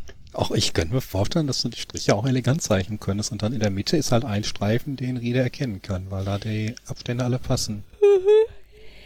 Mir fällt gerade noch eine Geschichte ein zu, wo kommen Produkte von Aldi her? Habe ich euch mal von dem Geschirr von meiner Mutter erzählt oder meiner Schwester? Die Geschichte, ja, wo man einfach nur freundlich nachfragen musste und schon gegen Dinge, die nicht, sonst eigentlich nicht gehen. Genau. Aber ich glaube nicht im Podcast. Nee. Okay. Aber jetzt hast Meine du alle Mutter- gespoilert, Markus. Naja, das, das Ja, gut. Endergebnis Ja. Wäre, wäre ja gleich gekommen. Ja, Ähm, dann hau rein. Also letztendlich war es, meine Mutter hat, ich glaube für meine Schwester, bei Aldi so ein, so ein Geschirr gekauft. So ein, ja, ich glaube zwölf Personen, alles. Kuchen, normal, alles Mögliche, weil die ein günstiges Geschirr brauchte. Und äh, in dem Karton ist dann aufgefallen, da fehlten die Untertassen. Hatte einer rausgenommen, dieses Unterpaket. Und das war so ein kommt man da jetzt irgendwie dran? Aldi meinte, das ist unser letztes Paket. Sie können jetzt hier 10 Euro Rabattentschädigung haben, aber das war's. Und dann war das so ein, ja, oder man hätte es halt zurückgeben können. Das ginge natürlich auch. Und dann so, ja, kommen wir jetzt irgendwie an diese Untertassen. Ge Erstmal diese Firma gegoogelt namens Crofton. Mhm. Dazu gibt's genau gar nichts. Dann, beziehungsweise nur halt den Aldi-Prospekt. Dann festgestellt, dass auf dem Karton irgendwo steht, importiert von äh, Creative Designs Inc. oder irgendwie sowas. Auch wieder, hm, noch nie gehört. Da hat das Internet aber gesagt, das ist eine Tochterfirma von Ritzenhoff. Oh, Genau. Und dann habe ich Ritzenhoff angeschrieben, die haben erst nicht reagiert. Dann habe ich noch irgendwo gesehen, es gibt eine, die Unterfirma Ritzenhoff Special, die äh, sich irgendwie für so Importe, äh, so, ja, und die habe ich angeschrieben, die dann irgendwie geantwortet haben mit, ähm, ja, eigentlich reden wir nicht mit Endkunden, weil wir sind halt nur so ein eigentlich sollten sie gar nicht wissen, dass es von Ritzenhof ist. Ja, so grob. Also, und dann aber auch, ja, und sowas verkaufen wir nicht, aber ähm, wissen Sie was? Wenn Sie, soll ich Ihnen nicht einfach sechs Untertass schicken? Und, Ja, und dann, das ähm, würde ja, uns sicher okay. reichen. Genau, weil ich habe natürlich angeboten, ich würde die kaufen oder so, einfach Mhm. nur um das zu vervollständigen und dann so, ja, eigentlich müssten sie das per den Aldi klären, aber ach, hier sind die. Dann haben die einfach sechs Untertassen per Post geschickt. Ja, wahrscheinlich ist es einfacher, dass die da vom Band fallen, als wenn sie dann erklären müssten, eigentlich kommunizieren wir nicht mit End äh, Nutzern, aber denen haben wir es verkauft und dann müssen wir es steuerlich abrechnen und irgendwie einen Weg dafür finden. Wahrscheinlich ist es tatsächlich dann einfacher, das einfach so zu verschicken oder so. Ja. Der ehrliche Kunde, der von Ritzenhoff das zum vollen Preis bezahlt und nur das, der, naja, was der ehrliche Kunde so alles mitbezahlt. Ich bin mir auch sicher, ach, damals aber die aber was, soll denn, äh, was soll denn daran der ehrliche Kunde mitbezahlen? diese Untertassen konnten jetzt nicht regulär verkauft werden. Da hätte man sonst noch Leute äh, für bezahlt. Ja, aber der Puffer für die generell produzierten Dinge wird trotzdem so groß sein, dass da kein Kunde für, also Das ist wahrscheinlich wieder so ein so im so Also im Frage, Endeffekt zahlt halt jeder Kunde und dementsprechend hat auch Jans Schwester das ja schon mitgezahlt. Also Jan war ja in der Hinsicht dann auch nicht der unehrliche Kunde. Ja, vor allem, was wäre denn gewesen, wenn Jan es zurückgegeben hätte äh, und sein Geld zurückgefordert hätte? Dann hätte die Firma deutlich weniger Gewinn gemacht. Äh, er hätte versuchen können, die Dinger zu verkaufen, aber entweder für reduzierten Preis, das heißt weniger Gewinn, oder sie hätten die Untertassen nachfüllen können, also rein theoretisch, und hätten, ja gut, sechs Untertassen weniger gehabt. Ne? Also, eigentlich sind sie ganz gut dabei weggekommen. Und halt nicht zu vergessen, der Fakt, dass Jan ein zufriedener Kunde ist. Ne, der jetzt bei seinem nächsten Untertassenkauf sagen würde, das nächste Mal würde ich wieder Untertassen von Aldi kaufen. Ritzenhoff. Ritzenhoff Special. Genau. Ja, aber ich weiß, was Markus meint. Das denke ich mir ganz oft. Das ist so, wenn, wenn es so so Sachen gibt, die sich so nach so einer Grauzone anfühlen. So, da kann ich das System missbrauchen, aber so ist es eigentlich nicht vorgesehen.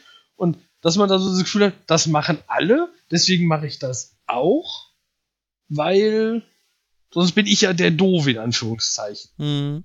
Und ich finde, das ist ja, das ist halt gerne, und das ist halt so ein bisschen dieses, äh, wenn Ja, alle ausnutzen, dass man bei Amazon Sachen problemlos zurückschicken kann und man das mitzahlt, warum soll ich dann sagen, ich mache das nicht? Also, das ist auch kein gutes Beispiel. Mir fällt kein richtig gutes Beispiel ein für so eine. Ja, aber es- eigentlich passt das ja schon ganz gut. Irgendwie so, ähm, es machen alle. Ähm, wenn ich das nicht mache, bin ich der Doofe, aber es machen eben nicht alle. Dementsprechend gibt es ein paar Doofe, die dann diese Vorteile, ja, ich sag mal, nicht nutzen, aber mitbezahlen. Manchmal machen es einem die Firmen aber auch sehr einfach. ja, äh, da, das bestreite ich nicht. äh, sieht so, also wie auch immer, ne? Bei- Bei mir war mal, ich habe mir einen Schreibtischstuhl gekauft in ähm, einem großen Möbelladen hier in der Nähe und das war, das war so ein relativ klobiger Bürostuhl mit so dick gepolsterten und geschwungenen so Sitzfläche und Rückenlehne und so total cooles Ding, war auch super bequem. Ähm, hatten sie aber irgendwie nicht da, mussten sie bestellen und dann bekam ich, habe ich halt gekauft und bekam so einen Abholschaden, musste dann irgendwie eine Woche später zum Lager oder so, bin dann zu diesem Lager von denen gefahren, Ähm, die waren auch total nett, haben mir die Sachen sogar ins Auto gepackt, irgendwie zwei so riesen, zwei so riesen Kartons. Dachte ich mir, ja, cool. Ähm, wie wie gesagt, das Ding war halt dick gepolstert und äh, ausladend und so, ne, kann ich mir gut vorstellen, dass das dann in zwei Kartons passt. Ne, zu Hause dann zwei Kartons nach oben gewuchtet, einen Karton ausgeparkt, angefangen aufzubauen, festgestellt, hm, okay, ich habe jetzt meinen kompletten schwarzen Bürostuhl hier stehen und den zweiten Karton habe ich noch nicht angerührt. Interessant. Mhm. Dann habe ich in den zweiten Karton reingeschaut und festgestellt, okay, da ist der gleiche Bürostuhl nochmal drin mit so einem super hässlichen Zebra-Muster, Mhm. den ich garantiert nicht haben wollte. Ja, und dann habe ich den wieder in mein Auto gepackt und bin zurückgefahren zu der Firma, um den da wieder zurückzugeben. Ne, weil habe ich nicht bezahlt und will ich nicht haben und so weiter. Ne, bin dann da zu, zu, zum Umtauschschalt, hab gesagt, hier, ich möchte den zurückgeben. Der Typ super unfreundlich direkt zu mir, ja, wo ist denn die Quittung? Ich etwas verdutzt, reiche ihm die Quittung, er guckt auf die Quittung, guckt auf den Bürostuhl, sagt mir, nee, das geht nicht, auf der Quittung steht ein schwarzer Bürostuhl, der hier ist nicht schwarz, der ist ja zebramäßig. Nee, ich brauche die richtige Quittung, sonst kann ich den nicht zurücknehmen und tschüss. Und für ihn war die. Sache dann erledigt und dann habe ich auch mir gedacht, ja, sorry, also Ich biete mich jetzt nicht an, Ich- um ich- denen ihren, ja, ihre ne? Sachen wiederzugeben, ja. dann gebe ich den halt nicht zurück. Und äh, im Endeffekt hat sich dann mein Bruder über einen wunderschönen Zebra-Muster gestreiften Bürostuhl gefreut. Ähm, ja, er war immerhin auch sehr bequem. Halt der gleiche wie meiner, ne? Ja, Ja. das stimmt schon. Die Firmen machen es einem einfach. Das, Ne, ich oder, mein, oder das- machen es einem schwer, in Anführungszeichen ehrlich zu sein. Manchmal ja. Also das war jetzt bei der Lego-Geschichte auch so, wo ich dachte, okay, ich könnte Ihnen jetzt Bescheid sagen, dass das eingetroffen ist und ja, antworten Sie bitte nicht auf diese Mail. Verwenden Sie unser Kontaktformular. Ich kenne euer Kontaktformular. Da steht, wenn ich Sie kontaktieren möchte. Jetzt möchte ich es nicht mehr. Ja. Nee, das, ähm, ich weiß, ihr erinnert euch vielleicht auch noch grob an die Sache mit den Rufnummern Weiterleitung, wo ein bestimmter Mobiltelefonanbieter auf einmal 100 Euro von mir haben wollte. Ja. Und wo ich mir auch denke, ähm, wenn er mehr invest äh, wenn er mehr Zeit investiert hätte, hätte ich wahrscheinlich auch irgendwas davon bezahlen müssen, aber letztlich hat's dann halt die Allgemeinheit bezahlt, alle anderen ehrlichen Kunden. Ja. Wie gesagt, das, das finde ich halt dann so mal interessant. Und man merkt, dass dann quasi Dinge so möglich sind und man weiß, aber zahlen wird schon irgendjemand.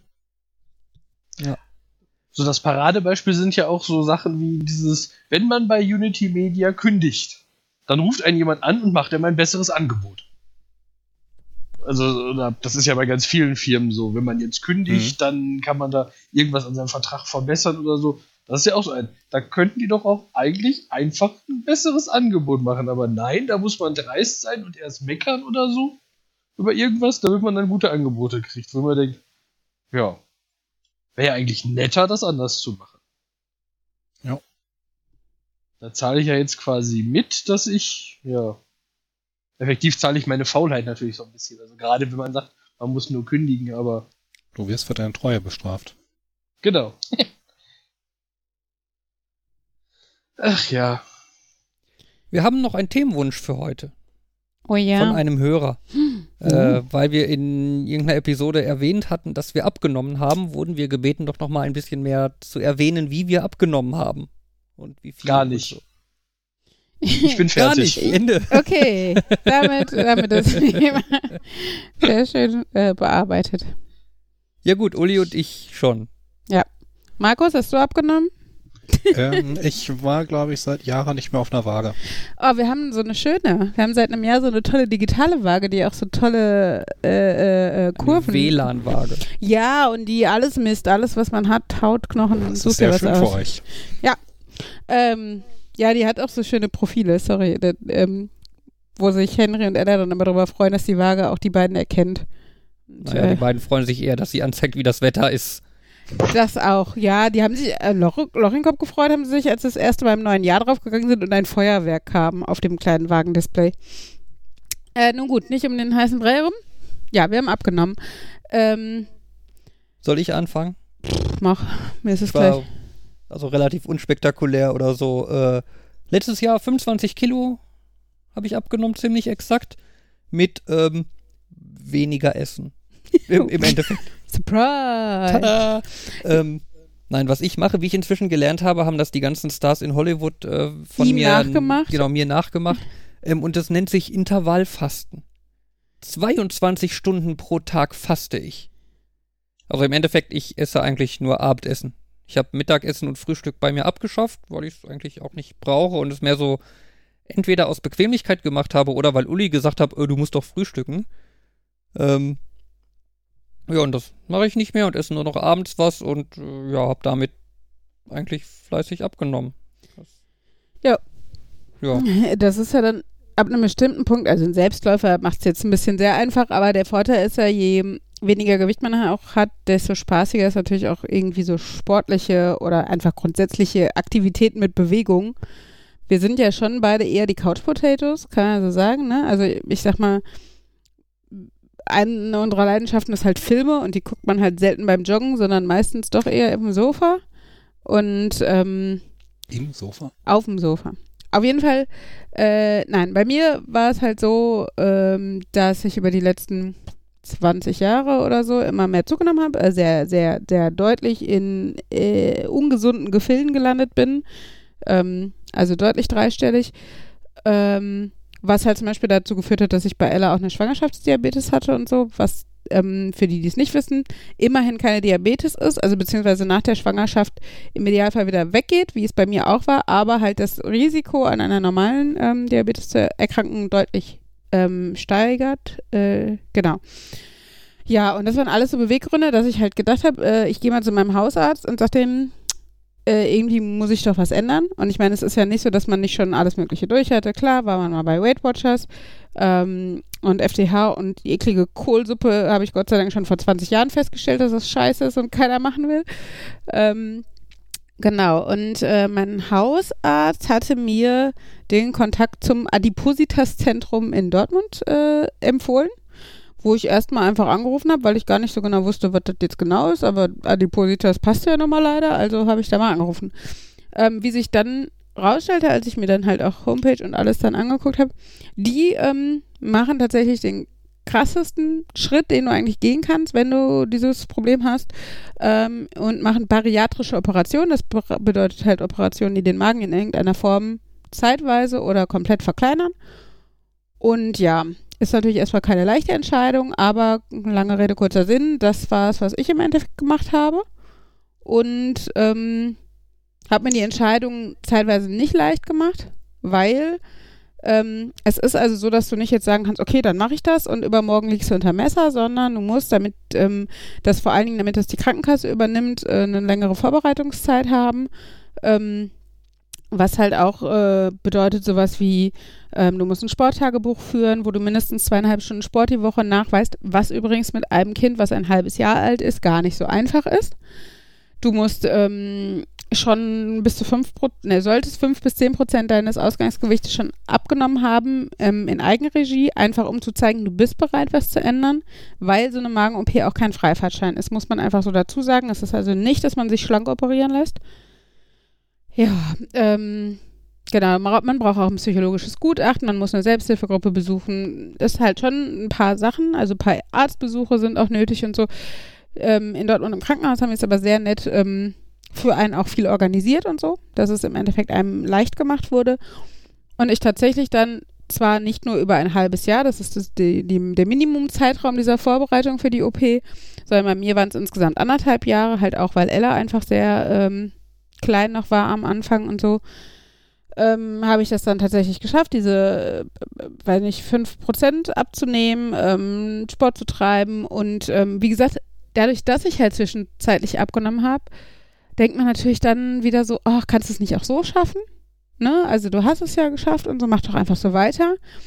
Aber wie mir hinterher netterweise meine Hausärztin erzählt hat, sie hat also auf einer Fortbildung zum Thema Adipositas-Chirurgie gelernt, dass der Körper freiwillig also freiwillig im, in Maßen, ne, aber nur von seinem jeweiligen, jemals gehabten Maximalgewicht äh, 10% abnimmt. Danach macht er dicht.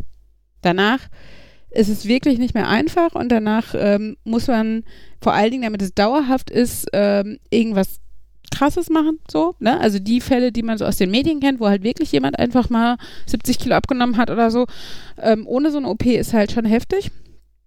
Und ähm, ist halt einfach selten, dass das wirklich auf lange Sicht funktioniert. Das ist halt evolutionär so nicht vorgesehen. Und ähm, das fand ich halt relativ beruhigend, weil es mir halt so ein bisschen den Druck genommen hat, ab einem bestimmten Punkt ist man halt einfach in so einer, ich nenne es einfach mal vergleichbar Suchtspirale und dann äh, darunter zu kommen, ist halt dann nicht so einfach. Genau, auf jeden Fall. Und ähm, ja, hinzu kommt aber, was man auch in dieser Selbsthilfegruppe lernt und erfährt, ähm, was halt viele am eigenen Leib erfahren haben, von denen, die da sitzen und diese OP schon hatten, dass äh, es ganz viele auch negative Nebenwirkungen geben kann. Ähm, unter anderem, weiß nicht, dass du Kreislaufprobleme kriegst, dass du ganz viele Sachen nicht mehr verträgst. Ganz zu schweigen davon, dass eine OP natürlich grundsätzlich ein Risiko ist. Ähm, ja, kann das alles passieren. Bei mir, äh, ja, also ich wurde im Mai operiert. Ähm, ich muss sagen, dass ich einfach enormes Glück hatte, weil alles wunderbar gelaufen ist.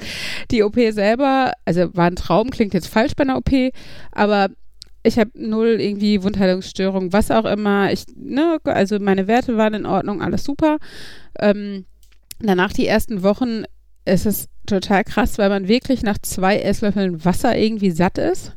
Also musst den ersten Monat musst du auch eigentlich nur flüssig bis breiig essen. Also fängst an mit wirklich einer Woche mal so einen halben Liter Wasser, wenn es hochkommt. Da bist du natürlich teilweise noch im Krankenhaus und kriegst halt Infusionen, damit dein Körper auch nicht austrocknet und das nicht gefährlich wird. Fängst halt an mit klarer Brühe und dann äh, isst du mal so eine pürierte Gemüsesuppe und mal einen Naturjoghurt. Äh, mit Zucker noch total vorsichtig und ähm, dann am Ende dieses ersten Monats hast du dann auch mal so dünnen Kartoffelbrei oder sowas. Ähm, oder mal äh, so, so ein Thunfischdip, der jetzt nicht so doll gewürzt ist und so. Ähm, genau, und mit sowas tastet man sich dann irgendwann halt auch ans normale Essen ran. Und ich habe einfach das enorme Glück, dass ich quasi alles vertrage. Ich merke, dass ich, wenn ich zu viel Zucker esse, dass der mir auf den Kreislauf schlägt. Das ist dann halt so. Also mir wurde das so erklärt. Ähm, mein Magen ist halt sehr klein. Ich habe einen Magen-Bypass übrigens. Oh ja, da kann ich jetzt erstmal versuchen, das jetzt ohne Zeichnung zu erklären.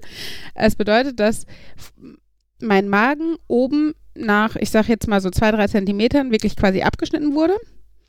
Ähm, und daraus so ein kleiner Beutel geformt und der Dünndarm hochgezogen wurde und da direkt dran gesetzt wurde. Das heißt, es ist auch für immer. Ich habe den restlichen Magen quasi als Sackgasse von unten. Deshalb kann ich zum Beispiel nie wieder eine Magenspiegelung haben. Ähm, außer von diesem kleinen Restmagen, der sogenannte Pouch. Genau, und äh, ja, das kleine Ding habe ich halt noch. Und das weitet sich, also mittlerweile kann ich halt, ich sag mal so 200 Gramm oder so, also morgens so ein Brötchen zum Frühstück geht, eins maximal, manchmal nur ein halbes.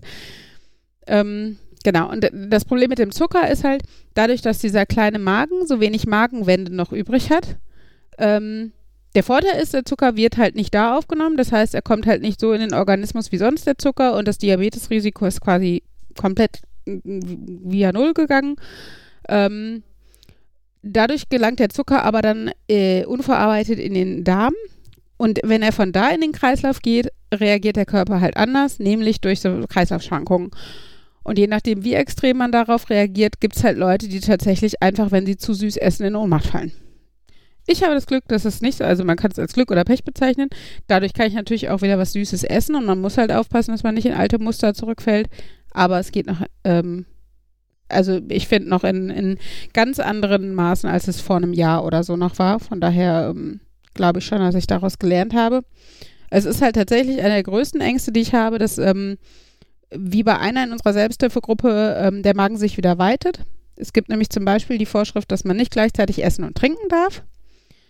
Und wenn ich, äh, ja, wenn ich halt, also man muss das halt eine halbe Stunde auseinanderlassen. Also ich muss eine halbe Stunde vor dem Essen aufhören zu trinken und eine halbe Stunde nach dem Essen darf ich erst wieder anfangen weil man sonst den Magen auch weitet und die bei uns ähm, im, in der Selbsthilfegruppe saß, die hatte halt erst einen Schlauchmagen, das ist die etwas verträglichere Operation, hat sich dann nicht an diese Regel gehalten und saß fünf Jahre später wieder mit 120 Kilo oder mehr da und hat einen Magenbypass bekommen.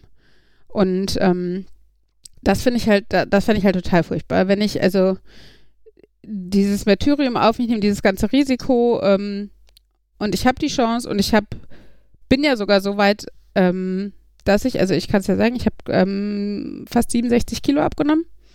Das Ähm, ist schon, ja, schon eine Hausnummer. das ist schon eine Person, eine zierliche. Ähm, genau, und äh, d- d- also ich habe ja schon Blut geleckt. Es ist halt geil, plötzlich einigermaßen schlank und sportlich zu sein und äh, weiß nicht, wieder an seine Füße zu kommen. Und äh, das, ähm, oder mal Standardschnäppchen in normalen Geschäften zu kaufen oder sowas, ne? Klamottentechnisch. Ähm, genau, und da will ich halt nicht wieder weg. Also ich mache das ja nicht, damit ich jetzt ein Jahr das toll finde und dann einfach wieder so esse wie vor, vor, vor einem Jahr und dann stehe ich da wieder. Also das kann es ja nicht sein. Genau. Äh, einer der, der Nachteile dieser ganzen OP ist jetzt, ähm, dass man halt viele Vitaminpräparate nehmen muss, weil halt die kleinen, ne, diese wenigen Magenwände nehmen halt nicht nur wenig Zucker und wenig Fett auf, sondern leider natürlich auch wenig Vitamine und Mineralien. Das heißt, da muss man so ein bisschen pushen und auch Eiweißpräparate zum Beispiel, damit auch das so ein bisschen den Körperhaushalt normal hält. Das ist aber eigentlich auch okay und dafür konnte ich halt auch schon Blutdruckmedikamente und sonst was absetzen. Von daher habe ich auch nur die doofen Tabletten gegen gute Tabletten getauscht. Das finde ich okay. Gegen bessere Tabletten. Ja, gegen auf jeden Fall natürlichere Tabletten einfach auch. Ähm, genau, und ähm, ein bei mir negativer Nebeneffekt ist, dass ich zum Beispiel jetzt äh, deutlich einen Haarausfall gekriegt habe, ist aber auch zu verschmerzen. Also ganz ehrlich, wenn ich überlege, ähm, ne, bei einer Familiengeschichte, die unter anderem sowas wie Herzinfarkten, äh, Infarkte und sowas beinhaltet, ich mit einer Schwangerschaftsdiabetes auch schon spritzen durfte und sowas, bin ich halt ganz happy, dass ich scheinbar die Chance habe, dass dieser Kelch jetzt dadurch an mir vorübergeht. Ja, ist äh, eine krasse, also krass persönliche Geschichte, die ich jetzt hier äh, erzählt habe, aber ähm, ich gehe da auch sonst eigentlich recht offen mit um, weil ich sag mal, wenn man in einem Dreivierteljahr fast 70 Kilo abnimmt, dann spricht einen da schon mal einer drauf an. Also so die Kindergartenmutis im Dorf oder so ähm, kommen dann schon mal und dann sehe ich halt nicht ein, da irgendwie rumzudrücksen und so, ja, ich habe halt viel Sport getrieben. Das ist ja eine Lüge. Ich meine, ja, ich treibe jetzt viel Sport, aber äh, ja, das alleine. Jeden Tag ein Marathon. So ungefähr. Müsste ich wahrscheinlich machen, damit ich das ohne OP geschafft hätte. Naja, so oder so. Ähm, falls von den Hörern noch Fragen sind oder gerne auch hier aus unserer Runde, ich meine, Fabian hat alles relativ hautnah miterlebt, dürft ihr die Fragen gerne stellen. Ich höre nur tippen. Bei Markus wahrscheinlich.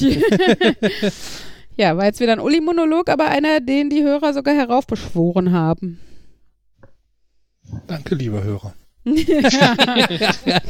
Von Markus ganz persönlich, aus tiefstem Ja. Herzen. Der ist Den Jan begeistert. hört man nicht tippen, weil der entschieden hat, dass seine Tastatur so laut ist, dass er lieber sein Handy nimmt. Ah, sehr schön. Ich sehe, wie viel Anteilnahme hier in dieser Runde an meiner persönlichen Geschichte äh, stattfindet. Man muss den beiden zugute halten, dass sie die Geschichte ja nun auch relativ Ja. nah miterlebt haben. das stimmt, sie haben es ja auch mitgekriegt, das ist ja nicht. Aber vielleicht haben sie trotzdem Fragen, die sie, die nie aufgekommen sind. Aber vielleicht wollen sie die auch lieber stören, wenn, äh, stellen, wenn nicht tausend Leute. Vielleicht haben sie dir auch zuhören. nicht zugehört. Hm. Vielleicht haben sie einfach abgeschaltet, so nach Motto. Niemals. Wer tut denn sowas? Ich würde das nie machen, wenn Markus spannende Dinge über Unicode erzählt. War das äh, so ein Dementi, wie, wie du äh, uns erzählt hast? Guck dir, höre ich zu. Überspezifisches Dementi. manchmal. Ja, so ein bisschen, ja. Okay. Ähm, Ja, ich, hatte, ich hatte gerade ein bisschen, also das, das war jetzt ja doch eine sehr persönliche Sache, dass du sagst, piep das bitte alles aus. Ja, genau. Stell dir gerade vor, piep. Halbe Stunde lang. Nee, das fände ich jetzt nicht so spannend. Danke, Fabian. We get it. Äh, Ja. Hey, aber das funktioniert jetzt remote besonders gut, weil Uli redet rechts und Fabian piept links. Das ist ja wundervoll. Das war der Das- Plan. All along. Das mit links und rechts ist auch besonders praktisch. Ich kann nur so, ich kann so einen ähm, Kopfhörer quasi abnehmen, eine Seite. Und Boah, Markus, du. Weißt du, und mir sagen, ich würde dissen und bin. Vielleicht hat er ja mich abgesetzt. Hm, Ja? Wer es glaubt. Ah. Daher kommt Nee, also der Begriff jemanden absetzen. hm, So, so. Moment, dass ich vermute, dass das eher aus dem Fernsehen kommt, wenn da eine Sendung abgesetzt wird. Ich weiß, es gibt noch jemanden natürlich, absolvieren. Markus. Das ist, geht auch in die Richtung. Das jetzt habe ich nicht zugehört. Nein, auch Politiker können doch abgesetzt. Nee, abgesetzt? Also, Setzt man Politiker ab? nee, nee ne? die werden abgewählt. abgewählt. Also, je nachdem, in welchem Verfahren. Ja, gut. ist Absetzen nicht auch irgendwie so ein Begriff, den man beim Kochen verwendet? Boah, ich habe keine Ahnung, das könnte wieder so ein Begriff sein, den ich in irgendeinem Rezept lese und dann total verloren bin, weil ich keine Ahnung habe, was da. Mit dem verloren, das war ich gestern im Supermarkt. Ich habe noch so ein. Der kleine Ähm. Markus möchte aus dem Smallland abgeholt werden. Nein, es ist ja so. Du, es gibt so Bereiche im Supermarkt, die kennst du, weil du da ständig bist, und dann gibt's so Dinge, die kaufst du dann nie, und das ist irgendwie so der gleiche Bereich, wo du sonst noch für einen Käse oder für so einen leckeren Quark hergehst, und dann ist es auf einmal ein Dschungel, weil du überlegst, verdammt, wo würde ich denn jetzt das suchen? Und ich ähm, habe halt ein Rezept gehabt, das verlangte süße Sahne. Und ich guck dann Das ist ins normale Regal. Schlagsahne. Jetzt hast du es gespoilert. Es tut mir leid. Das ist doch Allgemeinwissen, oder? Äh. Warum noch nie das- gehört. ja, aber das Fiese ist, es gibt auch saure Sahne. Ja. Ja. Und das ist nämlich nicht die Standard-Schlagsahne. Und auf der Schlagsahne steht auch nicht irgendwie drauf, dass sie süß ist. Es Weil hat sie Zucker ist ja auch noch nicht süß, oder? Die wird Warum doch heißt sie gesüßt. dann süße Sahne? Weil sie das Potenzial hat, gesüßt zu werden. Bei saurer Sahne wäre es eklig, gesüßt zu warum, sein. warum nenne ich sie nicht Pfeffersahne? Ich hab, da, da hat sie offensichtlich auch das Potenzial, dass sie pfeffern könnte. Ja, aber es gibt doch auch süß-sauer. Süß-saure Sahne. Was? Süß-saure Sahne? Fabian, wo wohnst du gerade in deinem Kopf? Also effektiv, ähm, Schlagsahne ist die, die jede Geschmacksrichtung aufnehmen kann, wenn du sie dazu packst. Deswegen heißt sie süße Sahne, weil sie häufig mit ähm, süß gemacht wird. Und saure Sahne ist die, wenn du die Sa Schlagsahne nicht selber sauer machen willst, sondern von vornherein sauer haben möchtest. Naja, wenn du Schlagsahne sauer machst, hast du Butter. Also, oder? Wenn du sie weiterschlägst und so, dann hast Ich, du ich Butter. dachte, sie, Moment, wird die Schlagsahne zu süßer Sahne, indem ich sie schlage? Nicht, ja, indem ich was aber dann, nee, nee, doch, du musst, also sie wird zu Schlagsahne, indem du sie schlägst. Und wenn du dabei Zucker zugibst, ist es süße Schlagsahne. Und wenn du weiterschlägst, ohne Zucker zu ge- zuzugeben, hast du Butter. Wenn du weiterschlägst und Zucker zu, hast du süße Butter. Was ist, wenn ich sie so weit schlage, dass, wo ich äh, zu dem Punkt, wo ich normalerweise Zucker hinzugeben würde, aber was Saures hinzugebe, dann habe ich doch saure Sahne. Ja, und Mhm. wenn vorher süße Sahne war, dann hast du süß-saure Sahne. Ja, aber wenn ich sie vorher nicht süß gemacht habe, sie wird ja nur dadurch zur süßen Sahne, dass ich was Süßes hinzugebe. Der Punkt ist, Markus, du kannst auch aus anderen Sachen äh, durch verschiedene Schritte irgendwie, weiß Sahne nicht, was machen. Neues machen, aber es ist nicht das gleiche wie was anderes, was genauso heißt. Sorry, aber- wenn ich wenn ich ein Fahrrad nehme und ich äh, hänge mir an den Lenker ein großes Rad, dann ist es kein Dreirad. Es ist weiterhin ein Fahrrad oder Zweirad. Na, ich, ich habe ja nichts dagegen, dass es Schlagsahne heißt. Ich finde es nur irgendwie doof, dass man sagt, die süße Sahne ist halt Schlagsahne, weil du Schlagsahne süß machen kannst. Denn dann ist es wirklich neutrale Sahne. Das Jetzt für das Rezept habe ich auch kein Zucker hinzugetan, sondern einfach nur Schlagsahne. Das Rezept war es quasi unwillig, unnötig, das süße Sahne zu nennen. Das kannst du total doof finden, wie du willst. Es ist trotzdem eine Art von Allgemeinwissen. Es heißt nur mal so. Es, es gibt halt fixe Ausdrücke, auch wenn sie unwahr sind. Und sich darüber auszureden, aufzuregen, finde ich äh, in der Hinsicht müßig. Ähm, Ich meine, aber in dem mach Fall, ruhig weiter. in dem Fall habe ich halt einfach so einen freundlichen Berater gefragt, der meinte dann so, natürlich, süße Sahne ist Schlagsahne und so konnte ich dann heute was Leckeres zu essen machen, aber es, es war halt so, warum nennt man das Süßes? Aber okay, wenn du sagst, das ist eine von diesen großen ähm, Lügen, die jeder einfach akzeptiert und wir nennen es so, dann gut, muss ich in mein Buch der komischen Informationen aufnehmen, die Sehr für andere gut. Informationen nicht komisch sind. Jan, das wäre das wär, das wär, das wär eine Markus-Geschäftsidee. Könntest du das Buch dann nicht bitte auf den Markt bringen? Ich würde es kaufen.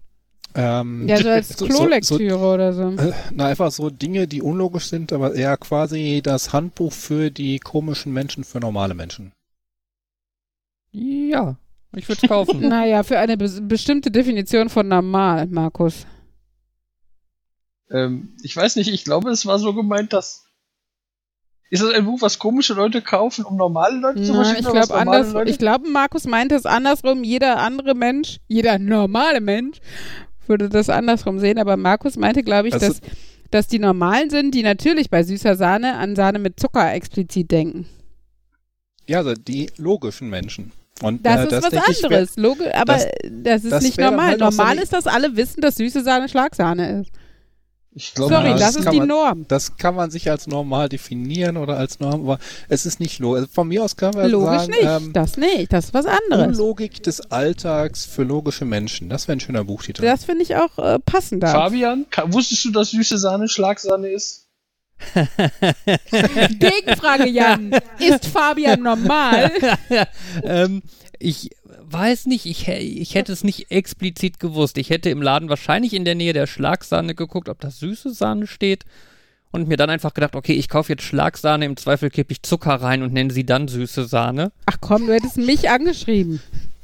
Weiß ich nicht, ich bin schon ein bisschen selbstständig. Wie süß er das sagt. Ja. Hm. aber es, es gibt ja so viele Dinge, die so unlogisch sind. Ich denke dann nur so an Kleidung.